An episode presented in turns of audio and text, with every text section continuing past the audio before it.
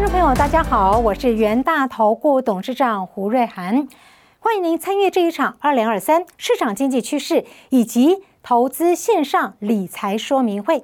今天呢，由我跟元大投顾严成辉博士一块与您分享。明年的投资展望，严成威博士呢将为您解析实质正利率时代将会在明年发生，而我呢与您掌握二零二三经济展望以及美元和海外债这些二零二三的投资机会所在。说到二零二三明年投资机会，真的美元跟债绝对就是投资重心嘛。今天呢，我的演讲重点放在五大重心。第一个，先来探究联准会升息将会在明年的上半年达到了升息的终点。然后接下来，明年的下半年，基准利率将顶在高档。如果是这样的话，那么美国的经济还有包括了美元呢？第二，但就聊到明年的欧洲，包括了英国，可能会有经济 recession 衰退的可能性，把全球经济给拖累了，真的这么恐怖吗？第三个，看一下，假设如果明年全球经济真的有风险的话。债市是最佳的避风港，债市机会来了吗？可话说回来，债市有这么多种，您该如何挑、如何选呢？我们就来看一看过去四次景气明显抗涨放缓的时候，那么哪一个商品是最好的资金避风港？还有投资等级债，也就是呢，这种等级公司发的公司债，现在真的是布局的最好优势吗？我们就逐一来探究。首先，先来看一下，就像我刚说的。到了明年的上半年，美国联准会真的升息来到了终点。假设如此，那么明年的下半年，基准利率会维持在高档。您见到了吗？红色那一条，红色那一条呢，是美国联准会的升息基准利率的位置点。灰色那一条呢，就是核心 CPI，核心的消费者物价指数。请看仔细了，有一条直的虚线，那条直的虚线呢？灰色的就是来到了九月份百分之六点六的核心 CPI，可是见到四十年来最高点。但红色的升息继续升哦，因为灰色这一条通膨继续往下掉。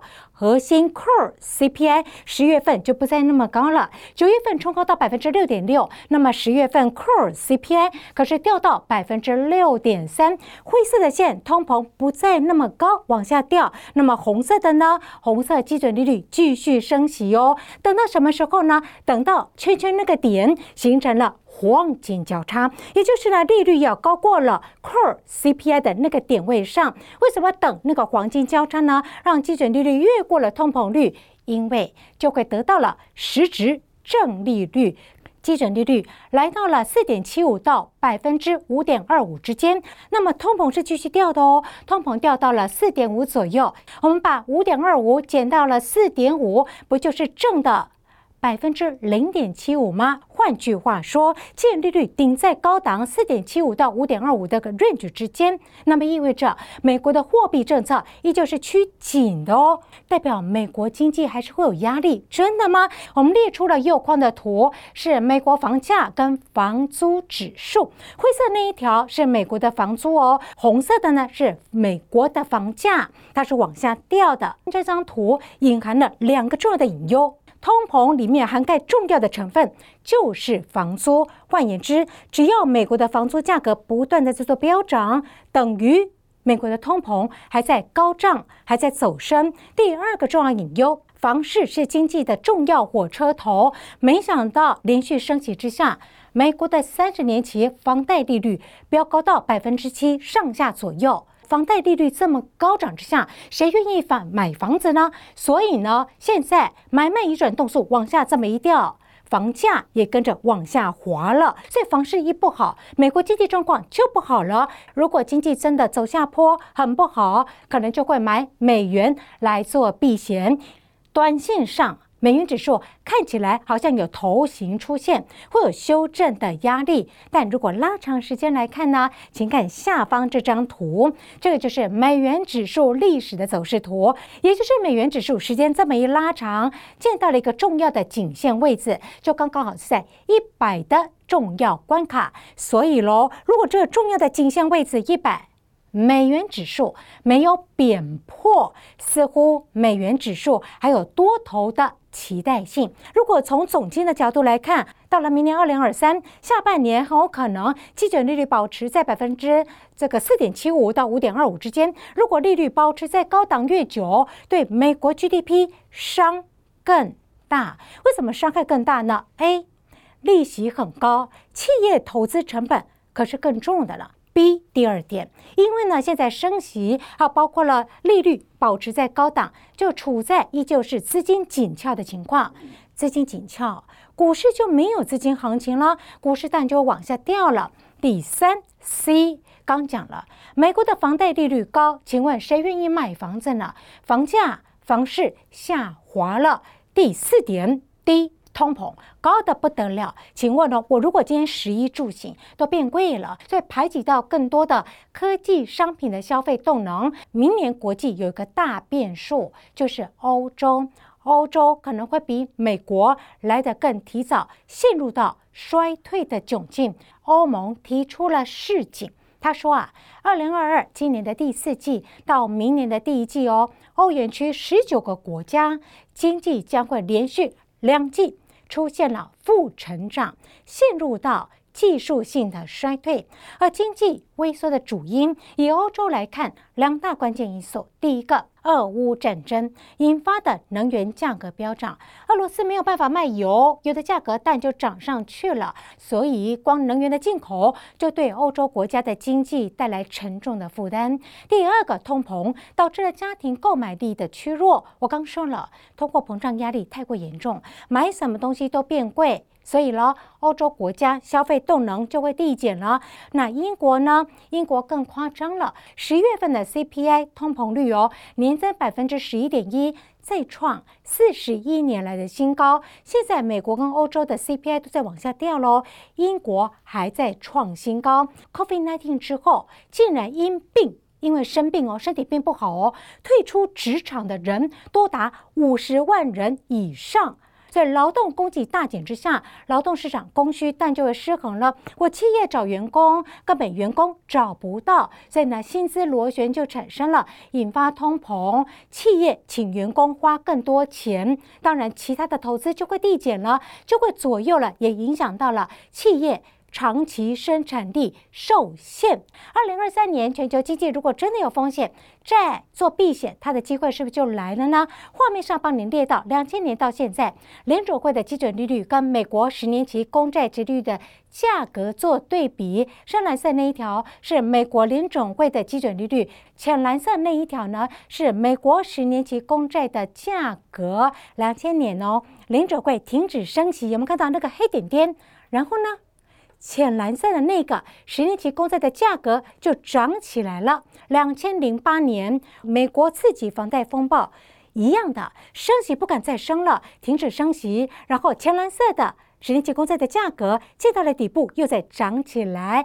来到了二零一九 COVID-19 之后，也是相同的。现在我们要推论到后面喽，请看虚线，也就是呢深蓝色这个虚线走到了右边的黑点点。二零二三年的上半年，升息来到了终点。然后公债价格慢慢见低点，往上做爬高，债的投资机会就来了。过去四次景气明显放缓的时候，两千零一年网络泡沫，两千零八年美国自己房贷风暴，二零一一年或二零一二年都一样，欧债危机，二零二零年 COVID-19 的新冠疫情的爆发。然后看下面栏位，粉红色的是乐色债，就是非。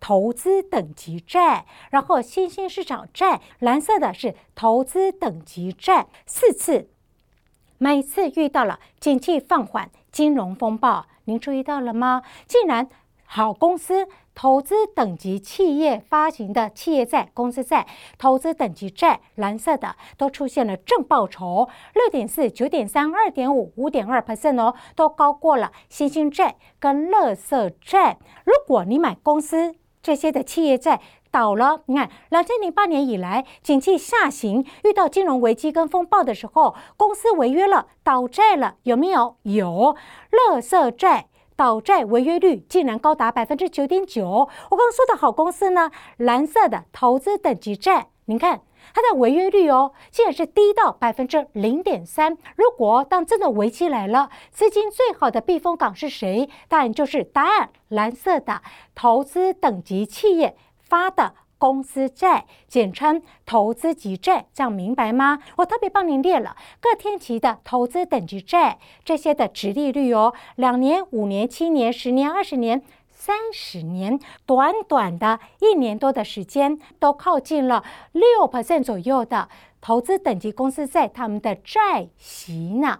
好啦，那如果是这么高的债息，我要买吗？可不可以？您自己思考。我提两个重要的判断。第一个，刚不是讲吗？如果到了二零二三的上半年，零准会停止升息了，停在这，债券价格有慢慢有点起来，价格还算便宜。因此呢，明年的上半年还没有停止升息之前，债券价格还处在低档，您可以买。如果买了之后，债券的价格包括了。这个投资等级债价格慢慢起来了，您是可以赚价格起来的这个资本利得呢，叫做价差。那看第二点，债券值利率现在呢，投资等级的公司债债券值利率往下掉，买的当下债息就固定在这，所以第二点告诉您，债息您买的当下就固定了。所以二是要告诉你，现在如果你买投资等级的公司债息，您算得到。然后第一点，资本利得价差。您也赚得到，所以呢，不给大家什么样的建议，只告诉您想一想，现在二零二二的年底布局债，尤其是投资等级的公司债，是不是最好的时间点呢？与您做分享。我的演讲就到这喽，接下来时间交给元大投顾的严成辉博士，时间交给陈辉喽。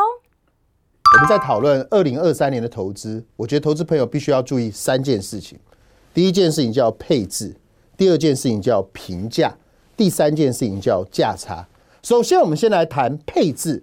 在讲配置的时候，哈，我们就来看这张投影片。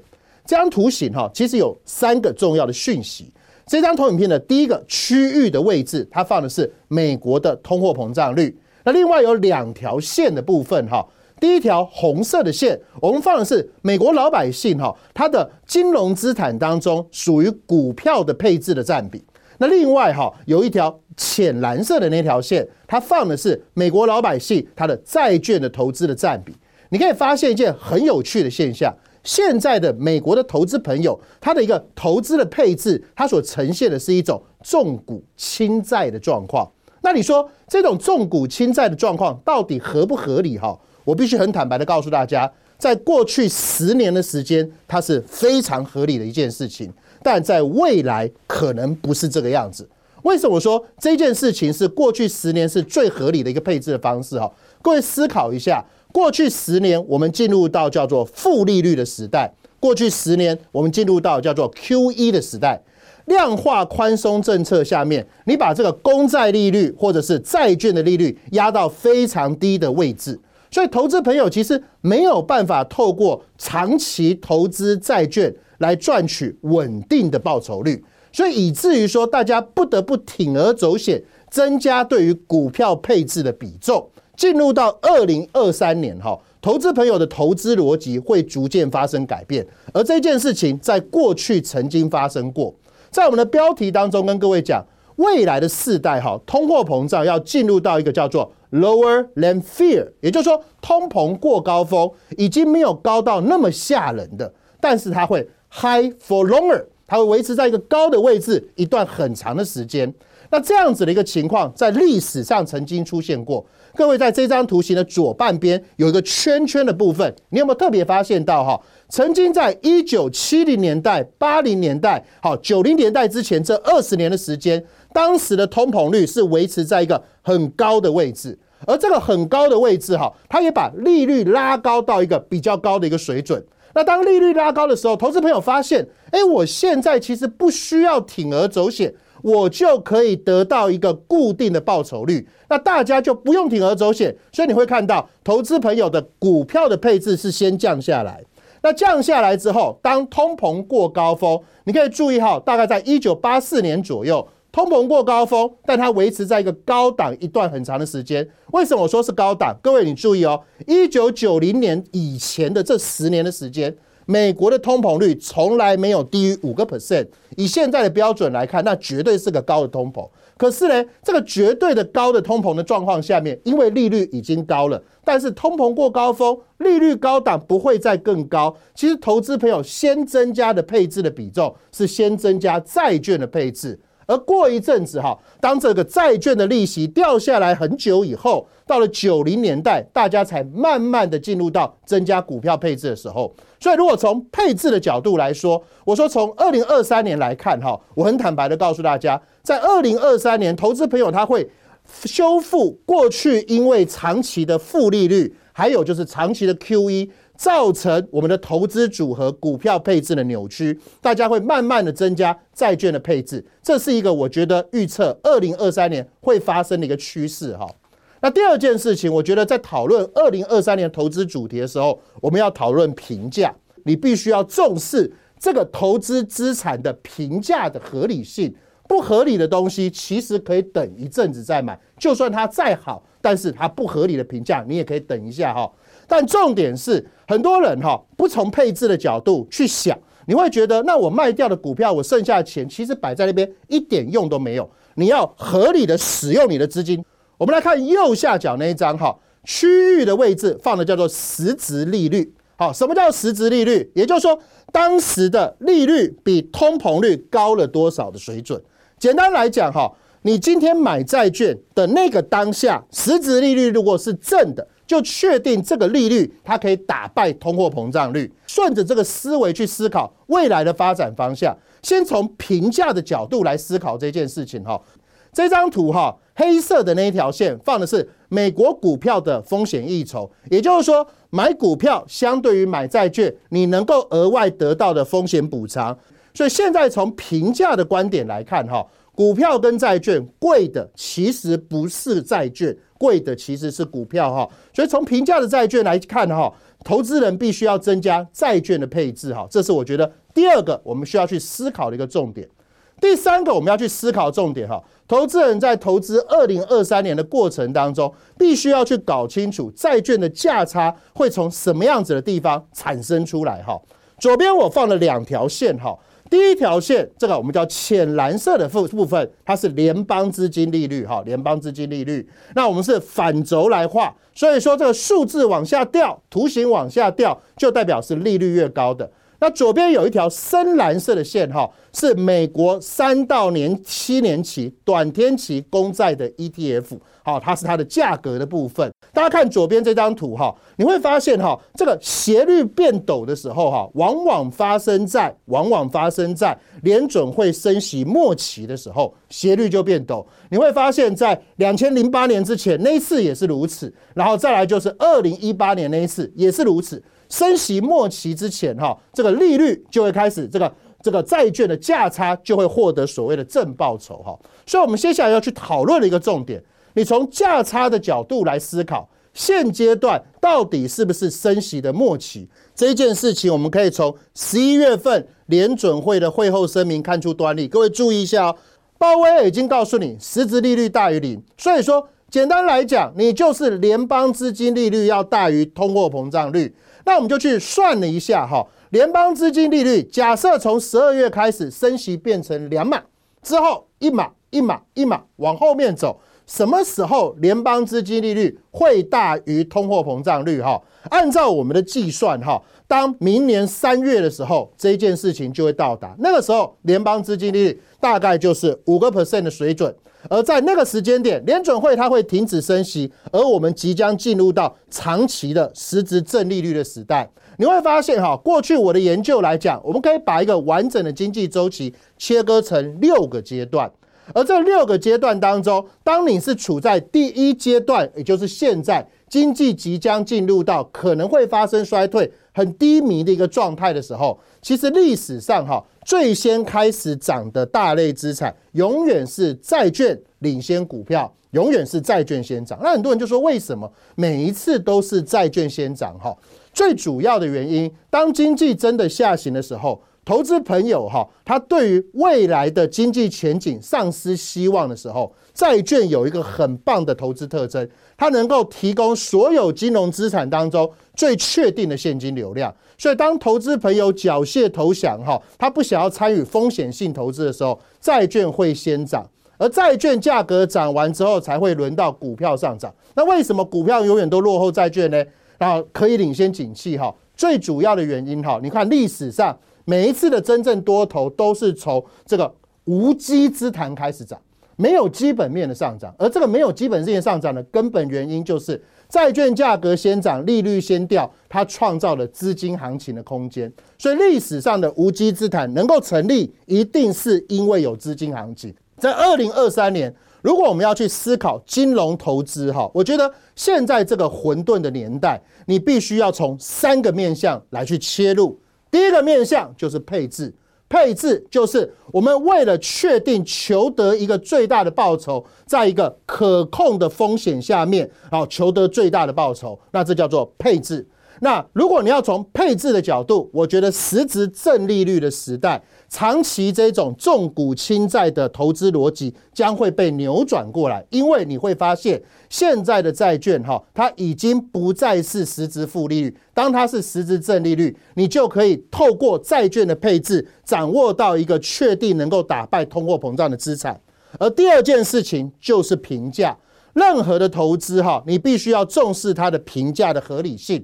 而第三个重点就是价差。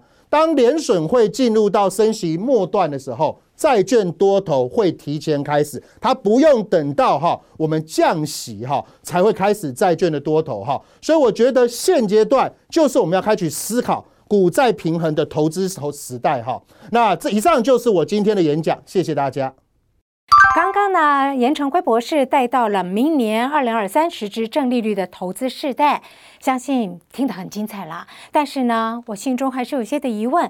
如果您跟我一样，那就由我把它问清楚了。所以成辉啊，是这个又开始了，我们。Q&A 时间，第一个问题呢，您刚有讲啊，以前大家的投资比重，股跟债，往往哦，我说是二零二一以前，股的比例高，债的比例低，但二零二三完全不相同，债的比例可能要高一点点，股的比重稍微低，或者是股债平衡，它这个思维是不是跟我刚演讲的重点，你还记得吗？我刚有说哦，也就是呢，二零二三年全球经济，欧洲、英国、美国都有下行的风险。那如果经济下行，您就要买直优的债来做避险。更何况，陈伟再次强调，升息的终点还没到之前，往往债券的价格会起来。在这两大前提之下，是不是此刻到明年初，二零二三布局重点，债要多于股呢？请问，好。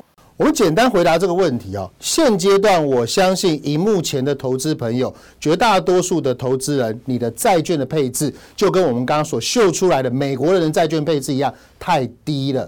那为什么在二零二三年你必须要增加你的债券的配置？最关键的原因叫做。保存购买力。我们刚刚从一九九五年以后，巴菲特的投资经验告诉你一件事情：当时巴菲特在九八年的时候大幅减码股票，持有债券，因为债券能够给你一个正的报酬。而这个正的报酬率，哈，其实让后来真的如果有网络泡沫出现了，股票异常的便宜的时候，你的购买力保存下来，你可以进场做所谓的捞底的动作。所以这个债券能够提供你现在一个安心的一个选择。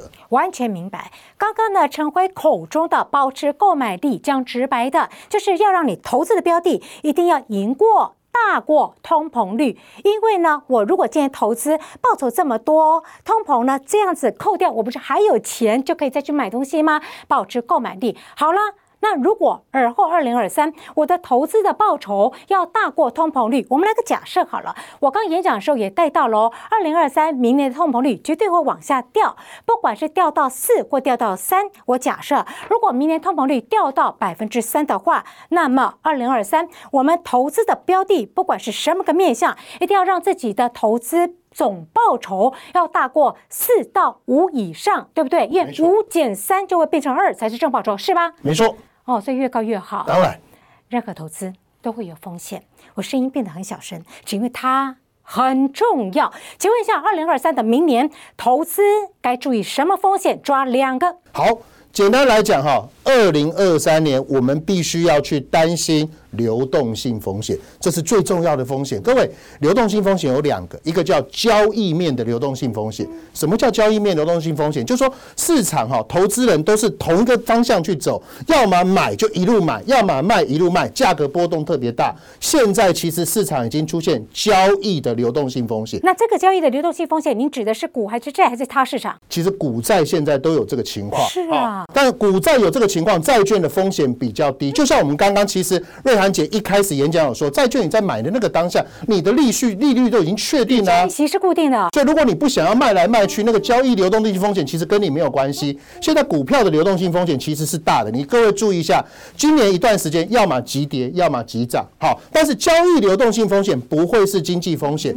真正的问题是我怕交易的流动性风险产生了巨额的损益，而这个巨额损益啊，形成了我们叫做金融的流动性风险。什么叫金融流动性风险哈？就是资产负债表，有些人亏大钱了，好，就像雷曼兄弟一样，有人亏大钱，那就造成某一家金融机构不小心倒掉啊，对不对？那不小心倒掉就有股牌效应，这件事情其实在现在是有可能存在的，这是第一个风险。第二个最大的风险哈，其实就是中国经济。各位要记住一件事情哈，中国经济的下行我们都看得到。二零二三年我们也不预测它这个经济会起来，但我们担心的一件事情就是，现在是全世界走向脱钩，但这个脱钩是缓缓脱钩，但我们怕哈，到二零二三年全世界必须走向一个快速脱钩。那你如果快速脱钩哈，所有的供应链又会重新再断裂，这就是二零二三年第二个很重要的经济的风险。换句话说，二零二三第一个，如果大家都是一窝蜂的，会产生了市场。上的流动性风险。